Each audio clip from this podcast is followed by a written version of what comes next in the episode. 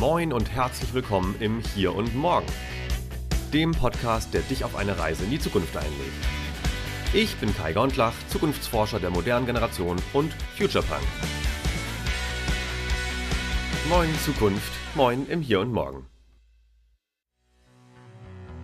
wir merken einfach, dass es den Leuten unglaublich viel Spaß macht und dass die dankbar sind, dass das Unternehmen in ihre persönliche Entwicklung investiert.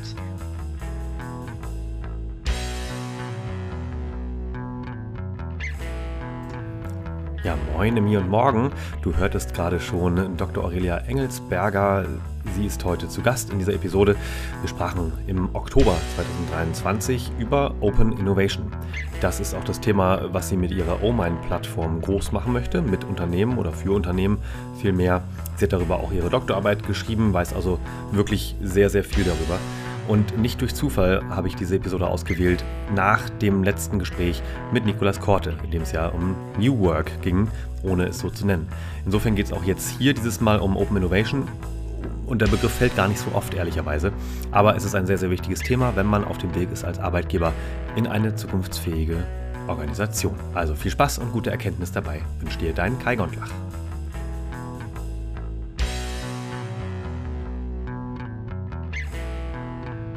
Herzlich willkommen im Hier und Morgen.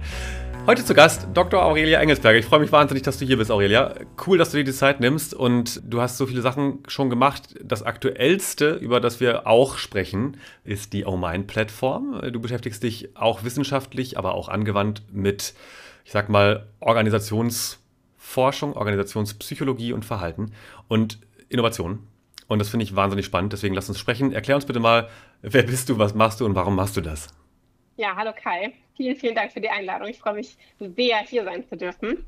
Vom Hintergrund her bin ich Organisationspsychologin, bin dann irgendwie so zur Innovation reingerutscht, äh, weil ich selber einige Transformationen bei großen Konzernen mitbegleitet habe, die irgendwie nicht ganz so gut gelaufen sind und meiner Meinung nach war es ähm, oft wegen den Menschen, wegen den Mitarbeitern, ohne dass ich da jetzt äh, mit dem Finger drauf zeigen möchte, aber ja, auch einfach nicht, äh, nicht gut abgeholt äh, worden sind. Und ähm, irgendwie hat mich das wahnsinnig motiviert, besser zu verstehen, wie man eben Mitarbeiter besser befähigen und motivieren kann für Innovation und für Transformation. Und äh, ja, so bin ich dann in diese Schiene reingerutscht, habe meine Promotion an der Schnittstelle zwischen Psychologie und, und Open Innovation als Spezialgebiet gemacht. Ja, und daraus ist dann nach und nach irgendwie auch OMind entstanden. Ja, OMind, das Open Mind, das kam in meiner Forschung raus, dass das zum einen die größte Barriere, aber zum anderen auch der größte Wegbereiter ist. Und ja, das wollten wir eben für Unternehmen zugänglich machen. Mhm. Und wie geht das? Sehr gute Frage. Ja, also das, das, das, das kann man tatsächlich entwickeln. Also ich meine, das, das Open Mindset, ja, das, das offene Innovationsmindset, das äh, ist ja eine Haltung, das ist eine Einstellung, ne, die, die eben in der Forschung jetzt definiert ist als ne, eine offene Haltung gegenüber Innovation, gegenüber Neuem, ja, gegenüber dem Teilen und Annehmen von Wissen. Und das sind ja, das sind Einstellungsthemen, mit denen man jetzt nicht unbedingt geboren ist. Ja, also ich kann das mal vorwegnehmen, das ist nicht so schwer zu verändern wie die Persönlichkeit. Mhm. Äh, das dauert ein bisschen länger, geht aber übrigens auch laut Studien. Aber eine Haltung, ich weiß nicht, ob, ob, ihr euch damit identifizieren könnt, aber ich nehme als Beispiel immer gerne, wenn man mal irgendwie so eine Doku angeguckt hat, äh, gerade so irgendwie Massentierhaltung oder sowas, ähm, dann beeinflusst das ja doch auch schnell das Verhalten, weil sich irgendwie eine innere Haltung, eine Einstellung zu irgendwas verändert. Mhm. Ähm, ja, und deswegen kann man Haltung verändern. Und jetzt gehen wir mal weg von der Massentierhaltung wieder hin zur Innovation ähm, auch da, wenn man eben bestimmte ähm, Erlebnisse, Erfolgsmomente oder auch einfach kleine Routinen etabliert, dann kann man auch da seine Haltung gegenüber Veränderung, gegenüber Kollaboration wirklich auch systematisch entwickeln. Und das ist genau das, was wir machen. Und welche Rolle spielt dabei der Wille der Beteiligten? Ja, also ich meine, Wille verändern, das kann man noch nicht. ähm, da muss man schon auch Lust drauf haben oder zumindest halt auch den Bedarf können sehen. Ja. Ähm, oft ist es tatsächlich so, dass wir mit den Mitarbeitern anfangen, die halt auch wollen. Ne? Das ist ja ganz klar. Und das ist auch so das Erste, was halt kommt. Naja, gut, äh, man kann ja dann auch immer nur die verändern, die wollen irgendwie. Und das stimmt auch. Und ich glaube aber auch, dass da nichts dagegen spricht, mit denen zu arbeiten im Unternehmen, die Lust haben, mitzumachen. Ne? Weil die Energie darauf zu investieren, Mitarbeiter irgendwie zu befähigen, die gar nicht wollen, finde ich mhm. irgendwie auch nicht sonderlich äh, praktisch. Ähm, deswegen, genau, also der Wille sollte schon da sein, zumindest die Neugier. Also was wir oft erleben, ist, dass es vielleicht noch gar nicht der Wille ist, warum man bei so einem Programm mitmacht, sondern es ist einfach die Neugier. Und das ist irgendwie mhm. auch die Bewegung, weil irgendwie alle anderen mitmachen und irgendwie hört man dann, äh, wie cool das ist und was man da so alles mitbekommt und mitnimmt. Und irgendwie ist man einfach auch neugierig. Und wir haben echt auch viele, die mitmachen und erstmal sehr skeptisch sind die dann aber auch ganz positiv aus dem Programm rausgehen. Also hm. ich glaube, Wille und Neugier sind sehr wichtig, ja. Und bevor ich dich ausfrage, was genau ihr eigentlich jetzt nun denn tut, Achtung, Cliffhanger, ähm, aber jetzt vielleicht auch schnell, bringt das denn auch langfristig was? Weil das wäre wahrscheinlich die erste Frage, die dann die Geschäftsführung oder Bereichsleitung oder wer auch immer stellt. Äh, ja, schön, da machen die jetzt hier alle irgendwie so ein bisschen Ringelpiece mit anfassen und äh, danach okay. haben wir aber, äh, sind wir alle ganz glücklich, aber äh, verdienen nicht mehr Geld, so, weil das, darum geht es ja in Unternehmen, wenn wir mal ehrlich sind. Bringt das was? Ja, das, das bringt was. Die Frage ist immer, was man ähm, als Erfolg definiert. Ne? Und ich glaube, um das mal vorwegzunehmen, das größte Problem, was wir haben und was generell Unternehmen haben oder, sage ich mal, Dienstleister oder Produkte haben, die in Menschen, also die sich auf Menschen fokussieren, ist, dass der Erfolg von Menschen nicht immer direkt in, in, in den Umsatz ein, einfließt. So, ne? Mhm. Ähm, das ist immer so ein bisschen das Problem. Das kann ich mal vorwegnehmen. Also wenn, wenn man irgendwie Innovationsmindset entwickelt, hast du nicht in einem Jahr auf jeden Fall einen direkten Einfluss in dein Return on Investment oder so, ne? in, dein, in deinen Jahresumsatz. Und das ist natürlich mhm. schwierig. Das nehme ich mhm. mal vorweg. Auf der anderen Seite hat man aber ganz viel, was man wirklich messbar sehen kann. Also wir tun zum einen diese Fähigkeiten, nenne ich es jetzt mal, diese Dimensionen eines Innovationsmindsets, die messen wir auch und können dann nach einem halben Jahr feststellen, ob jetzt zum Beispiel sich die Kreativität bei den Mitarbeitern äh, verändert hat, ob, ob die empathischer geworden sind, ob die mehr ihr Wissen teilen, ja. Und das ist nicht nur selbstempfunden, sondern wir, wir tracken auch wirklich das Kollaborationsverhalten, ja. Ähm, wir ähm, erheben auch die, die Werte von einem Unternehmen, ja. Also gerade das Thema Vertrauen im Unternehmen, Teammentalität, das wird auch erhoben abgehoben und wird ein Vorher-Nachher-Vergleich gemacht. Und da können wir schon bei einigen Kunden, mit denen wir jetzt auch schon über ein halbes Jahr im Doing sind, ähm, sehr, sehr positive Zahlen äh, berichten. Ja, dass das wirklich einen signifikanten Einfluss auf die Unternehmenswerte hat, dass wirklich auch einzelne Mindset-Dimensionen fast 20 Prozent in sechs Monaten äh, gewachsen sind. Also das können wir auf jeden Fall jetzt auch schon sagen. Und mal weg von dem Quantitativen wir merken einfach, dass es den Leuten unglaublich viel Spaß macht und dass die mhm. dankbar sind, dass das Unternehmen in ihre persönliche Entwicklung investiert und ihnen eine Möglichkeit gibt, mit diesen ganzen Veränderungen besser klarzukommen. Das ist ja nicht nur im Unternehmen so, im Arbeitskontext, das ist ja auch im Privatleben so. Und viele haben da einfach Angst, ne? Zukunftsangst gerade, haben wir mhm. ja auch schon mhm. drüber gesprochen. Und da einfach ein bisschen was Fundiertes in der Hand zu haben, wie man damit umgehen kann, ähm, und auch kleine so Lifehacks und Gewohnheiten, die man im Alltag äh, integrieren kann, das gibt den Mitarbeitern Sicherheit. Und wenn die Mitarbeiter mehr Sicherheit haben und so eine Art Anker oder Richtung, in die sie gehen können, dann haben die auch nicht mehr ganz so viel Angst vor dieser Veränderung. Es gibt Stabilität und das hilft. Und was wir eben jetzt sehen in unseren Kundenprojekten, ist, dass Mitarbeiter dadurch mehr zusammenwachsen und das Wir-Gefühl sich dadurch ähm, unglaublich steigert. Mhm. Stark. Das, also das allein ist wahrscheinlich, also ich, ich gehe davon aus, dass hier auch viele Menschen zuhören, die mal mindestens Personalverantwortung tragen und oder HR, Personalabteilung sind. Das ist ja, ich sag mal so ein bisschen der, der, der heilige Gral. Ne, also dieses Wir-Gefühl, also es gibt ja nichts Wertvolleres als eine, eine enge Bindung oder Loyalität des Personals zu erreichen über die Generationen hinweg, über die Abteilungen hinweg und äh, irgendwie so ein, genau, den Kern, äh, alle sprechen immer von Purpose, äh, gut zu vermitteln, dass alle das auch ja, leben. Mm, dann erklär doch mal bitte, also erstmal, wer, wer lädt euch ein? Wer bucht euch sozusagen? Äh, wie läuft sowas ab? Also jetzt nicht im Detail, das ist natürlich auch, aber was, was macht ihr so ungefähr? Und äh, wo startet ihr und wo merkt ihr so, wo kommt ihr dann äh, im Projekt an und wo steht ihr ein Jahr später? Ja, sehr gerne. Also ich versuche das mal kurz zusammenzufassen, weil das auch gar nicht so einfach ist, wie man sich wahrscheinlich vorstellen kann bei uns. Wir sind ja irgendwie an der Schnittstelle zwischen HR, irgendwie aber auch Innovation und Transformation. Das heißt, wir kommen auf ganz unterschiedliche Wege in Unternehmen. Mhm. Aber oft ist es dann in einem Mittelständler doch auch einfach die Geschäftsführung, die erkennt, dass sie ihre Mitarbeiter irgendwie zukunftsfähig machen müssen und dass irgendwie HR und Innovation doch nicht ganz so viel miteinander sprechen, wie sie sollten. Mhm. Ähm, und dass äh, bei Innovation halt die, die Menschen nicht so richtig wissen, wie. Und bei HR irgendwie das Thema Innovation jetzt nicht so als Zielbild verankert ist unbedingt ähm, ohne da jetzt jemandem zu nahe treten zu wollen. Aber ich hoffe, Sie können mir da auch ein bisschen folgen, wenn ich das so aus der Praxis berichte. Und die Geschäftsführung sieht da die Lücke eben drin. Und da, dadurch ist das oft natürlich ein, ein Einstieg. Aber ähm, ja, jetzt in großen Unternehmen, in großen Konzernen sprechen wir jetzt auch nicht immer direkt mit der Geschäftsführung. Da ist dann, wie, ich, wie gesagt, tatsächlich dann entweder die HR-Abteilung, die sagt, oh ja, äh, ne, wir brauchen da irgendwie Fähigkeiten, dafür haben das jetzt in unserem Trainingskatalog nicht. Oder die, die R&D-Abteilung, also Forschung und Entwicklung, die sagen, oh, bei uns irgendwie, die haben nicht das gleiche Verständnis, ähm, nicht die gleichen Werte, nicht so das, das Wir-Gefühl irgendwie, wir ziehen ja nicht am gleichen Strang, wir wissen gar nicht wohin. Oder einfach so eine Transformationsabteilung, die sagt so, okay, äh, Mitarbeiter, wie kriegen wir die da jetzt mit? So, ne? Mhm. Genau, das vielleicht zum, wie wir da reingehen und Kai, was war die zweite Frage, bevor ich zu sehr aushole? also mich interessiert natürlich, mit welchen Arten von Unternehmen arbeitet ihr zusammen, äh, aber auch wohin, wohin läuft das dann? Also wo steht ihr nach Abschluss der Zusammenarbeit? Das mhm. wird ja wahrscheinlich ein bisschen dauern, aber jetzt nicht jahrelang, also vielleicht ein paar, erklär mal, äh, wochenlang. Und was, du hast ja gerade gesagt, äh, ihr guckt dann auch zurück. Also was hat das so nach einem Jahr oder so später für Folgen? Genau. Also mit wem wir arbeiten, dann mal also mittelständische Unternehmen, ganz gerne, sogar familiengeführte Unternehmen, ähm, weil wir da einfach von, ja, von der Wertezentrierung, glaube ich, ganz viel gemeinsam haben und der Planungshorizont auch ein bisschen anderer ist wie in der AG. Mhm. Ähm, tatsächlich arbeiten wir aber auch mit AGs, äh, muss ich fairerweise sagen.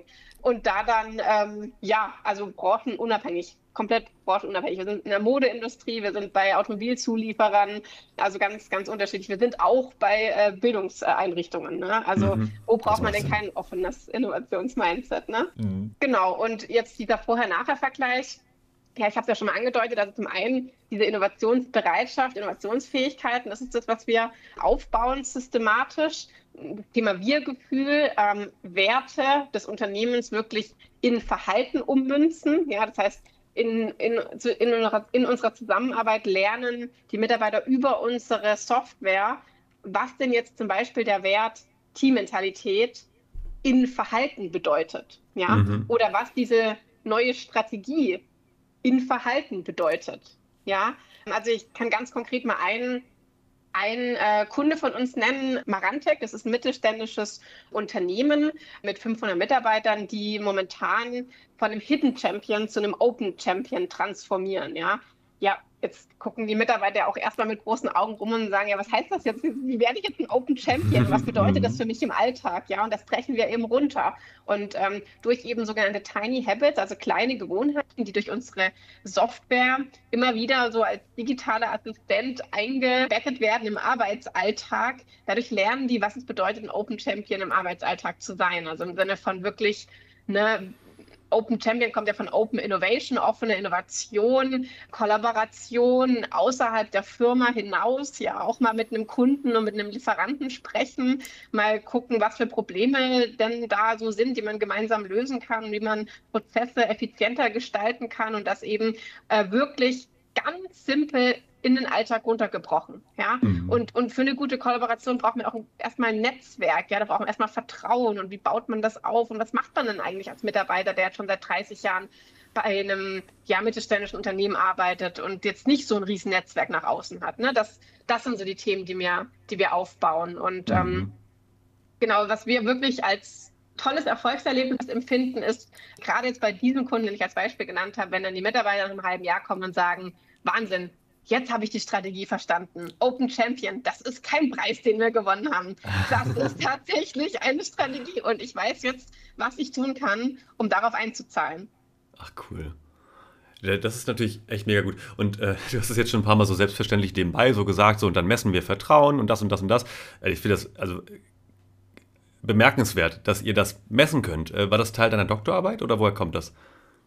Ja, genau. Also jetzt Vertrauen explizit war jetzt nicht Teil meiner Doktorarbeit, aber es sind alles wissenschaftliche Skalen, die dann ähm, um das Thema herum eben aus der Wissenschaft genommen werden. Also gerade Vertrauen war halt jetzt ein wichtiger Wert von einem anderen Kunde von uns. Ne? Deswegen haben wir das eben auf den Kunden zugeschnitten und mhm. die Skalen aus der Wissenschaft genommen, die auch wirklich validiert sind und wir wissen, wir messen auch wirklich das, was wir messen wollen. Ja? Mhm was direkt aus meiner Doktorarbeit kam, waren wirklich die Skalen für das ähm, Open Innovation Mindset. Ja, also wie misst man wirklich Empathie? Wie misst man Kreativität? Wie misst man die Haltung zum Teilen von Wissen, zum Annehmen von Wissen? Wie misst man ähm, Offenheit gegenüber Veränderung? Ja, und, und wie kann man das auch systematisch halt entwickeln? Das, das ist der Ansatz, der aus meiner Doktorarbeit kam, den wir dann eben auch in verschiedenen Branchen und Kulturen vertestet hatten.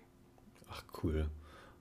Okay, da sind wir spätestens jetzt an dem Punkt, äh, dass ich fragen muss, äh, kannst du uns mal genau euren Ansatz von Open Innovation erklären? Also vielleicht auch für jemanden, der oder die jetzt eher, so ich sag mal, die klassische Innovationsarbeit kennt. Also die Tools sind wahrscheinlich bekannt. Warum machen wir Innovationen am Produkt oder am Prozess oder wo auch immer?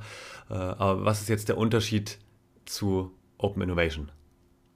Ja, das ist eine sehr gute Frage, Kai, weil ich glaube, da sind wir auch wieder ein bisschen zurückgerudert.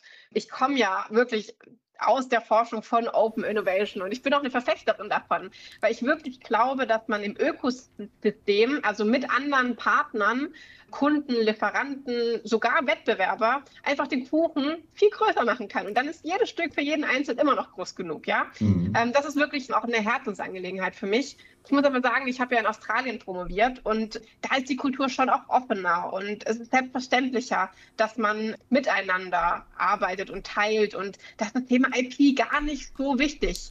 Ähm, mhm. Und als ich dann zurück nach Deutschland gekommen bin, habe ich gemerkt, das ist da noch ein bisschen anders.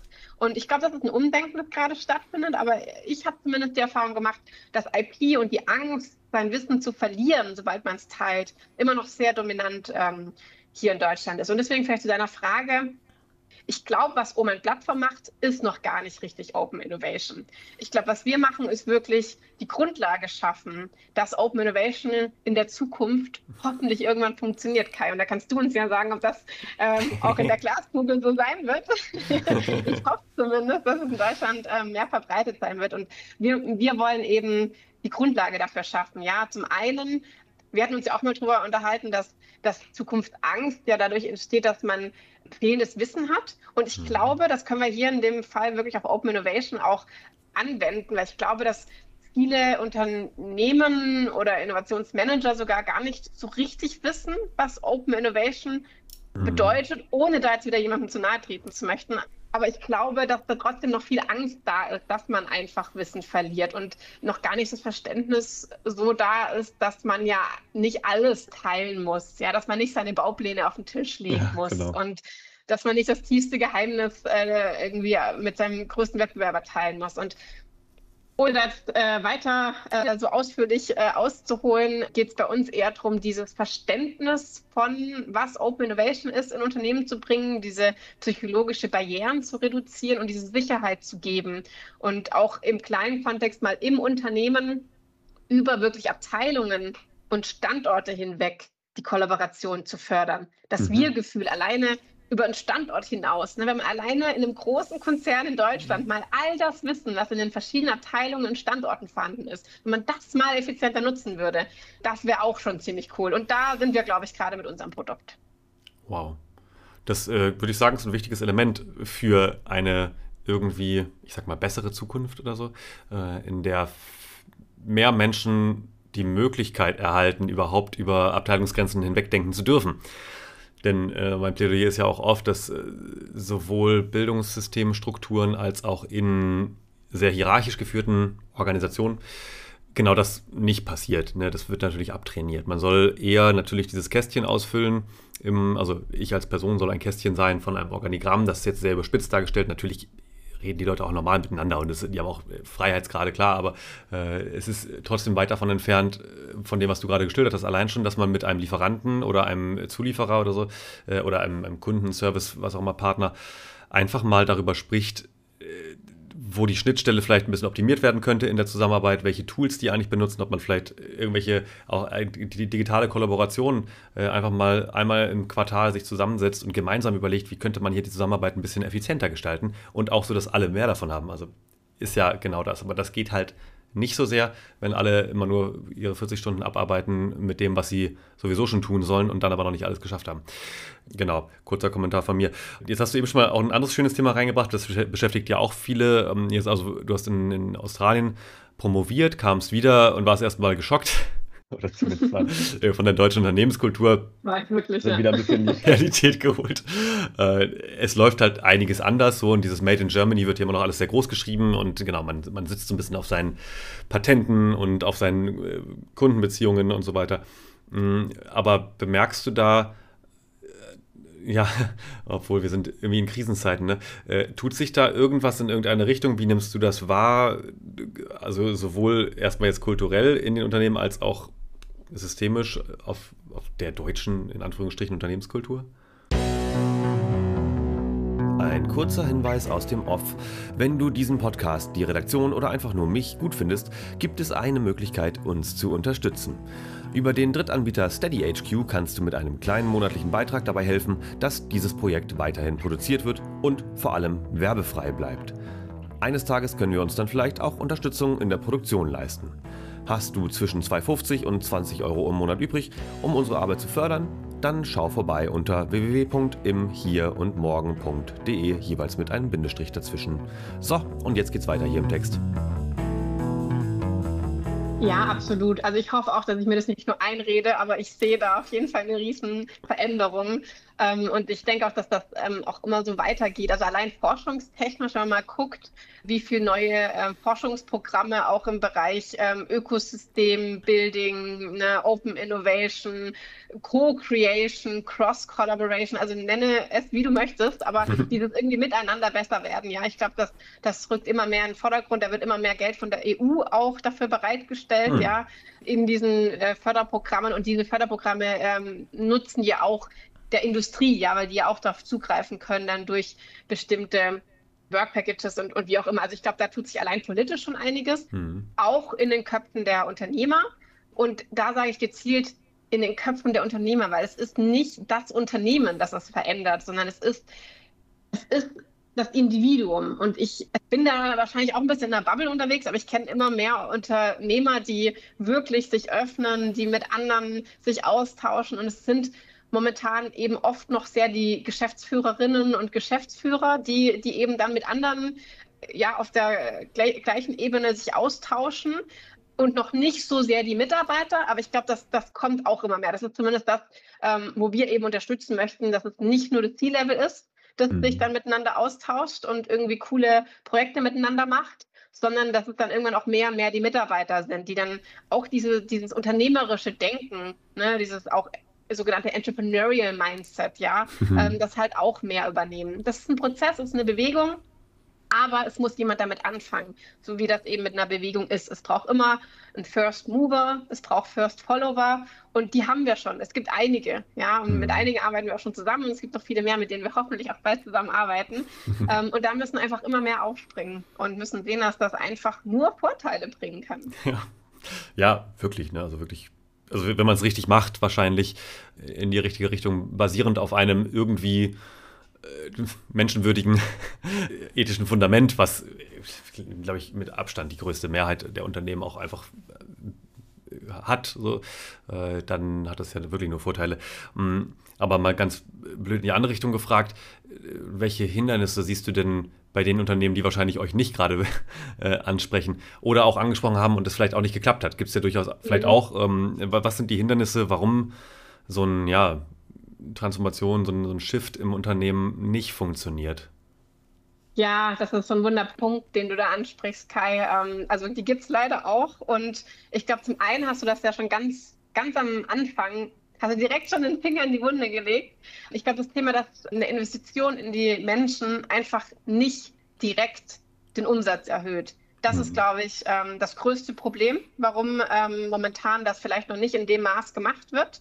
Gerade weil wir in einer Krisenzeit sind und momentan eben alles gekürzt wird, was eben nicht wirklich äh, finanzielle Kennzahlen direkt beeinflussen. Das ist ein Problem, weil mhm. eigentlich muss einem ja klar sein, dass es die Mitarbeiter sind, die uns auch wieder aus der Krise rausholen und spätestens wenn wir aus der Krise sind, die Mitarbeiter ja dann irgendwie bereit sein müssen, mit dem Wettbewerb auch umzugehen, der sich mhm. dann auch weiterentwickelt hat in der Zeit. Antizyklisches Denken wieder. Ne? Ähm, ich glaube, ja. ja, das bräuchten wir mehr.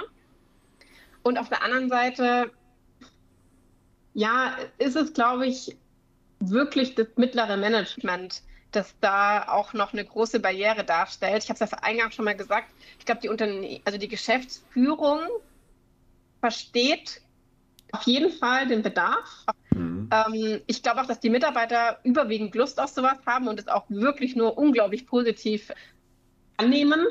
Ich glaube aber gerade ähm, ja, das mittlere Management in der Mitte, da müssen wir vielleicht auch noch besser dran arbeiten, ähm, die Vorteile für einen, für einen Abteilungsleiter herauszustellen. Ähm, weil ich meine, Jetzt überleg dir mal, die Mitarbeiter, die werden jetzt alle offener und die, die werden jetzt innovativer und die verändern sich ja jetzt. Die, die, wir wollen ja, dass die innovativer denken und arbeiten. Mhm. Aber der Abteilungsleiter muss ja jetzt auch mit den Konsequenzen umgehen. So. Und ja. sag das jetzt mal wirklich absichtlich sehr provokativ. Wir haben noch eine Generation als Abteilungsleiter oder in höheren Ebenen, die gar nicht unbedingt Veränderungen wollen. Die denken sich, nein, mich hält es noch aus. Ich sage das jetzt mhm. echt böse, aber das kommt mir halt immer wieder vor. Und warum sollten die denn jetzt ähm, ihre Mitarbeiter da aufstacheln, irgendwie Dinge anders zu machen, wenn es doch jetzt mhm. irgendwie gut läuft und ähm, die haben nachher nur mehr Stress irgendwie. Ähm, und ich glaube, das ist ein strukturelles Problem. Mhm. Gut, dann sind wir bei den Lösungen. Wie geht man denn damit um? ja, also auf jeden Fall Wissen teilen, also ähm, Education aufklären. Also es ist nicht mehr nice to have. Also ich finde, es ist gar keine Option, ob man jetzt seine Mitarbeiter für Transformation befähigen möchte oder nicht. Für mich ist da irgendwie gar keine Alternative da. Und ich glaube, das muss man einfach auch mal radikal aufzeigen, was denn passiert, wenn man es nicht tut. Also damit arbeiten wir jetzt zum Beispiel auch im Vertrieb sehr stark, dass wir einfach berechnen, was ein Unternehmen denn verliert, wenn es nicht ihre Mitarbeiter befähigt, so, ne? Und wie das denn dann in ein, zwei, drei Jahren aussieht, ähm, mhm. ne? Und ob das dann immer noch so rosig weitergeht. Ich glaube, das muss einem klar werden. Deine Anekdote, ich habe mal bei der Sparkasse gearbeitet, musste Bausparverträge verkaufen.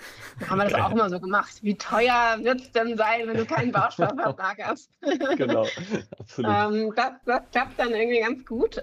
Aber auf der anderen Seite ja, äh, glaube ich auch, es hat sehr viel mit Anreiz- und Belohnungssystemen zu tun. Also ich glaube ähm, wirklich die Organisation, also da auch wieder die Geschäftsführung, die Strategie, da, da, müssen auch die richtigen Anreize gesetzt werden, dass dann auch ein mittleres Management was davon hat. Ne? Mhm. Ähm, die, die Ziele, die KPIs, die müssen einfach angepasst werden. Ne? Ich meine, wenn man am Ende halt durch seinen Umsatz einen Bonus bekommt, ob die Mitarbeiter jetzt ja zukunftsorientierter denken oder nicht, ja, dann macht das natürlich keinen Unterschied, aber dann muss man einfach auch die Ziele und die KPIs und, und das alles irgendwie anpassen. Und vor allem, jetzt nochmal so aus psychologischer Perspektive, wir Menschen, wir sehen uns alle nach Status. Status mhm. ist der größte äh, Motivator. Ich meine, warum postet sonst jeder immer super viel in den sozialen Medien und freut sich über die Likes und Kommentare? Ich meine, ja, äh, super sein Wissen zu teilen, aber es ist der Status, der uns da auch irgendwie antreibt. Und ich glaube, mhm. damit müssen Unternehmen viel mehr arbeiten, dass sie das auch anerkennen und wertschätzen und ähm, nicht monetär, aber sozial belohnen. Mhm. Oh, das ist spannend, ja. Äh, das heißt, äh, übersetzt als, ich sage jetzt mal, als konkreter Tipp für ein mittelständisches Unternehmen, was jetzt hier vielleicht zuhört und irgendwas machen möchte, aber noch nicht so richtig weiß wie, ähm, mal über Anreizsysteme nachdenken und, und Anreize setzen und aber auch Belohnungen einführen, die vielleicht gar nicht unbedingt sofort Geld kosten, äh, aber vielleicht irgendwie. Oh, da fällt mir was Schönes ein. äh, wir haben das ja. äh, in, dem, äh, in dem Think Tank, wo ich vorher war, immer mal so gemacht. Es gab immer die sogenannte Lobrunde. Wir waren irgendwann auch 60 Beschäftigte. Ähm, und es wurde unter der Woche durfte, also gab es halt so eine große Box, so einen Schuhkarton, der jemand schön angemalt war und da konnten alle Zettel reinwerfen, sowas wie, äh, das war voll lieb von dir, danke, dass du mir einen Kaffee gemacht hast, ich war gerade acht Stunden im Meeting und der Kaffee hat mir das Leben gerettet oder so. Bis hin zu, ähm, Kollege XY äh, hat das größte Projekt aller Zeiten abgeschlossen oder reingeholt oder was auch immer, also auch dann monetär, aber trotzdem so große Leistung, äh, das wird hier noch zu wenig anerkannt, deswegen so. Ganz viele Zettelchen und da gab es einen Tag in der Woche oder im Monat, wo all diese Zettel vorgelesen wurden vor versammelter Mannschaft. Und okay. äh, dann wurde noch zufälligerweise einer gezogen ähm, und die Person, die dort eben halt gelobt wurde, hat dann ein kleines Geschenk bekommen vom HR. Äh, das fand ich einen fantastischen ja. Anreiz dafür, dass einfach auch jeder, jeder hat mal gewonnen. Es gab Praktikanten, Praktikantinnen, die mal gewonnen haben und vor der ganzen Mannschaft eben halt erhoben wurden und alle haben applaudiert, was manchmal auch unangenehm ist, aber es war etwas, was wirklich, das war erstrebenswert. Mhm. Und äh, damit hat man auch so ein bisschen dieses Verhalten äh, im, im, Mikrokosmos wieder angepasst. Jetzt nicht, dass dauernd Leute irgendwelchen anderen Leuten Kaffee gemacht haben, aber äh, so man, man, achtet halt ein bisschen drauf, dass man aufeinander schaut und guckt, wenn es einem mal nicht gut geht, dem anderen, dann äh, spricht man halt miteinander oder so. Und äh, das hat deutlich einen Impact gehabt. Sind das solche Dinge, die du damit auch meinst? Super schön, also super tolles Beispiel. Danke, dass du es geteilt hast, äh, Kai. Das ist ja genau dieses Beispiel Status als soziale Anerkennung, ne, als Wertschätzung. Ne? Nicht, nicht der Porsche vor der Tür. Ne? Ja, genau. Ähm, und äh, das, das ist echt ja, ein super Beispiel und genau das meine ich auch damit. Also ganz konkret bei uns ähm, auf, der, also auf der Software kann man dann auch nach einem Meeting ähm, einfach den Kollegen anklicken, dem man Danke sagen möchte. Ne? Und sagen, halt, oh. geil, Meeting so. Ne? Und das ist halt super easy. Ne? Ich meine, ich finde die Box auch eine tolle Idee. Aber mit, mit der Software versuchen wir es halt wirklich so in ein paar Sekunden in einen total busy Alltag integrieren zu können, ohne dass man jetzt extra äh, wieder irgendwas dafür aufbauen muss oder Zeit ein, einräumen muss. Und das Meeting ist vorbei. Mitarbeiter kriegt eine Notification, ja, und kann dann einfach alle, also die Person anklicken, denen einfach mal Danke sagen möchte. So. Und ähm, um solche Themen geht es da einfach. Ne? Ganz, ganz einfach im Alltag, simpel ähm, mal Feedback äh, zu geben auch. Ne? Und mhm. ähm, seine Entwicklung da dann auch irgendwie zu sehen, weil man ja auch sieht, ne, wie entwickle ich mich selber, wie werde ich von, von meinen ähm, Kolleginnen und Kollegen wahrgenommen, ja, mhm. ähm, Eigenbild versus Fremdbild, ja, das ist alles oh. mit dabei und ähm, da eröffnen sich schon einige Themen. Aber ich kann dir auch noch ein Beispiel nehmen als, als Anreiz- und Belohnungssystem. Vielleicht äh, inspiriert das ja auch nochmal ähm, unsere Zuhörer. Wir haben zum Beispiel einen Kunden, die haben immer wöchentlich so eine Afterwork. Die machen das sogar ein bisschen in einem größeren Stil, noch immer ein DJ und eine Bar und so. Oh, wow. ähm, ja, ein bisschen größeres Unternehmen, ähm, aber die geben zum Beispiel dann immer für das Erreichen von einem neuen Entwicklungslevel so Afterwork-Voucher raus. Ne? Und das fördert natürlich ja nochmal das Wir-Gefühl, weil die Leute gehen ja mhm. dann mehr zum, zum Afterwork, zum Networking, da lernt man sich aus den unterschiedlichen Abteilungen kennen, ja. Mhm. Und man kriegt da halt so einen so Voucher für dann halt irgendwie ein Getränk, natürlich auch alkoholfreies Getränk, ja. natürlich, ähm, das ist zum Beispiel auch was Schönes, oder? ja, genau. Stimmt. Oder auch ne, ein anderer Kunde, die, die machen das jetzt nicht so direkt mit Voucher, die haben jetzt halt nicht so ein wöchentliches Afterwork, wer hat das schon? Mhm. Ähm, die machen dann halt einmal eine Veranstaltung, wo dann, ähnlich auch zu dem, was du gesagt hast, die Mitarbeiter, die dann in den höchsten Entwicklungsfeldern sind, dann auch in der Runde nochmal gefeiert und applaudiert werden, ja, und ähm, einfach so ein schönes Zusammenkommen aus den, aus den ja, Pionieren, aus den Mitarbeitern, die wirklich das Unternehmen auch voranbringen möchten ist. Und es gibt natürlich auch ein sehr schönes Gefühl von einem Zusammenhalt und einer gemeinsamen Bewegung. Ja, voll. Ja, das äh, gefällt mir ganz gut. In so einem Unternehmen könnte ich vielleicht sogar auch mich. Nee, kann ich nicht.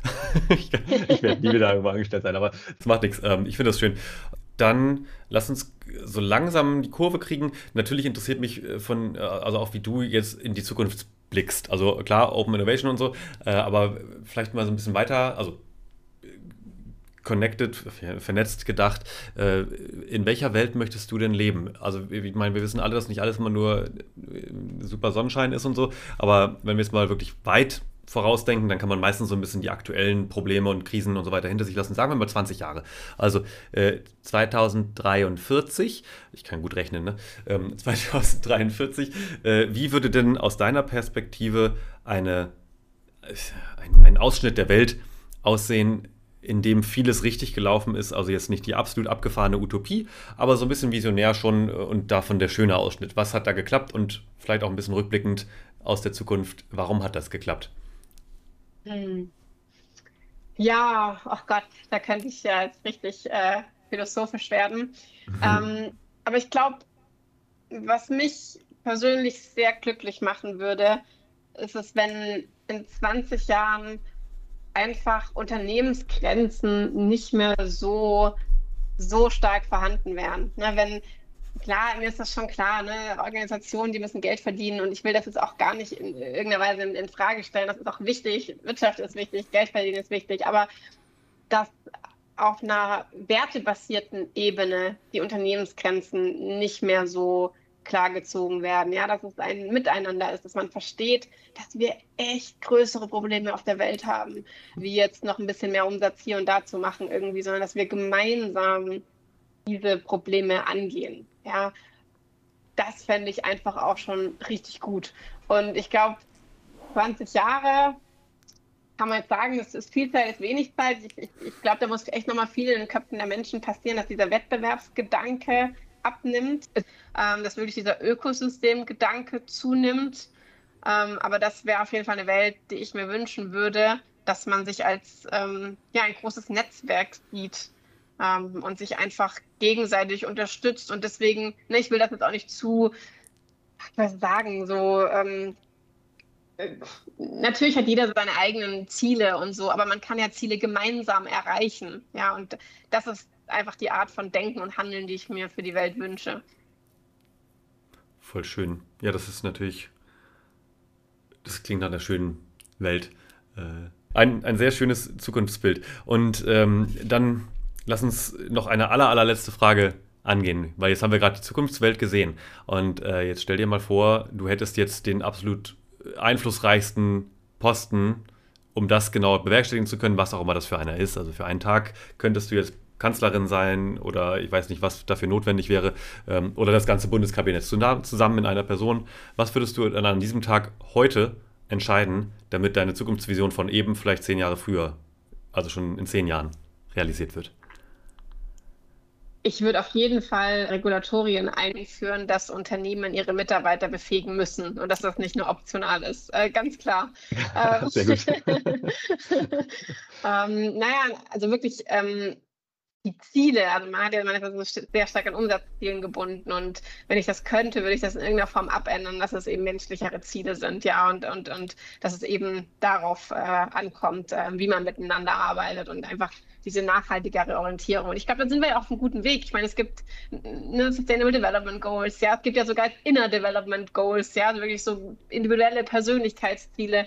Ähm, das muss halt alles noch härter verfolgt werden und nicht nur freiwillig sein, ja, also Unternehmen, die das irgendwie freiwillig machen und sich dadurch hervorheben, ähm, sondern das, das muss Pflicht sein. Das muss meiner Meinung nach einfach Pflicht sein und das würde ich einführen. Geil.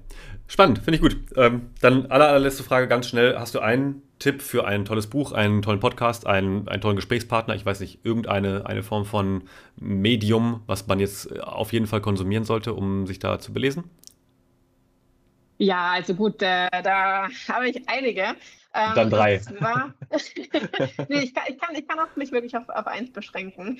Also von äh, dem Autor Fogg, ähm, Tiny Habits. Das ist ein unglaublich cooles Buch, ähm, wenn man einfach selber mal äh, lernen möchte, wie man kleine Gewohnheiten etablieren kann. Und da geht es gar nicht um Innovation oder ne, Arbeits- oder Denkweise, da geht es wirklich darum, wie man im Alltag einfach gesunde Gewohnheiten etablieren kann. Das würde ich jedem mal empfehlen, ähm, weil ich glaube, es gibt äh, für jeden privat auch die ein oder andere Routine, die er gerne verändern würde oder sich angewöhnen würde. Und das ist unglaublich schwer. Und mhm. äh, dieses Buch ähm, kann unglaublich helfen. Und vielleicht noch, noch ein einziges. Ja, ja, ja, damit. Und zwar Dare to Lead äh, heißt das, ähm, von Brené Brown. Da geht es sehr stark um, ähm, ja, mutiges Leadership. Ne? Ähm, es geht um Verletzbarkeit ähm, und wir haben ja vorher auch viel darüber gesprochen, dass wir eben äh, First Mover brauchen. Wir brauchen mutige Menschen, die auch mal vorausgehen und Dinge anders machen, ja. Und dieses Buch finde ich unglaublich inspirierend und würde ich allen Führungskräften da draußen sehr ans Herz legen und am besten noch als Pflichtlektüre im Unternehmen. Da geht es auch nicht so stark um Innovation, ja, sondern wirklich um das Miteinander, wie man empathisch miteinander arbeitet, auch miteinander lebt, ja. Und das finde ich auch ein unglaublich inspirierendes Buch. Cool. Ah, ich kenn, kenne und schätze Brene Browns äh, Literatur sehr. Äh, kann ich nur unterstützen. Tiny Habits habe ich nicht gelesen, aber ich glaube, bei Blinkist äh, macht auch total Sinn. Äh, insofern auch hier wieder vollste Zustimmung. Bei Tiny Habits muss ich kurz dran denken an einen Song von meinem Lieblingskünstler Frank Turner. Der geht, äh, der heißt Little Changes äh, und ist im Grunde genau das.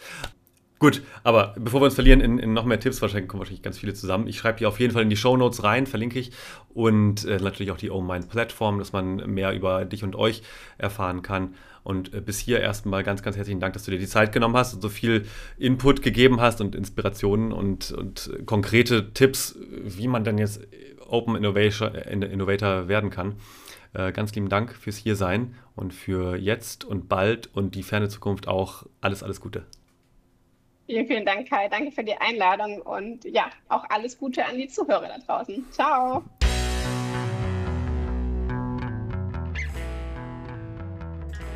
So, das war's auch schon wieder. Ich hoffe, du hast auch so viel mitgenommen wie ich und hast dich inspirieren lassen, an der Stelle Open Innovation nochmal tiefer zu graben. Schau dir bitte unbedingt die OMind-Plattform an. An dieser Stelle geht es dann nächstes Mal weiter mit einem sehr interessanten Gespräch mit Oliver Straubel, ein guter Partner von mir, von meinem Unternehmen Profore.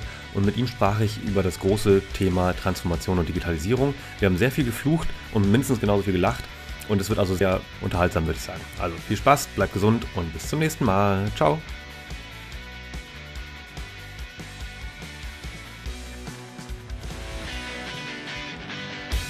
Das war Im Hier und Morgen von und mit mir und ich bin Kai Gondler. Du willst mehr über Zukünfte wissen? Dann schau vorbei auf unserer Website unter www.im-hier-und-morgen.de oder unter meinem Namen bei Instagram, LinkedIn oder TikTok. Willst du noch mehr? Dann schau dir mein Leipziger Zukunftsinstitut an unter www.profore-zukunft.de. Bis bald im Hier und Morgen.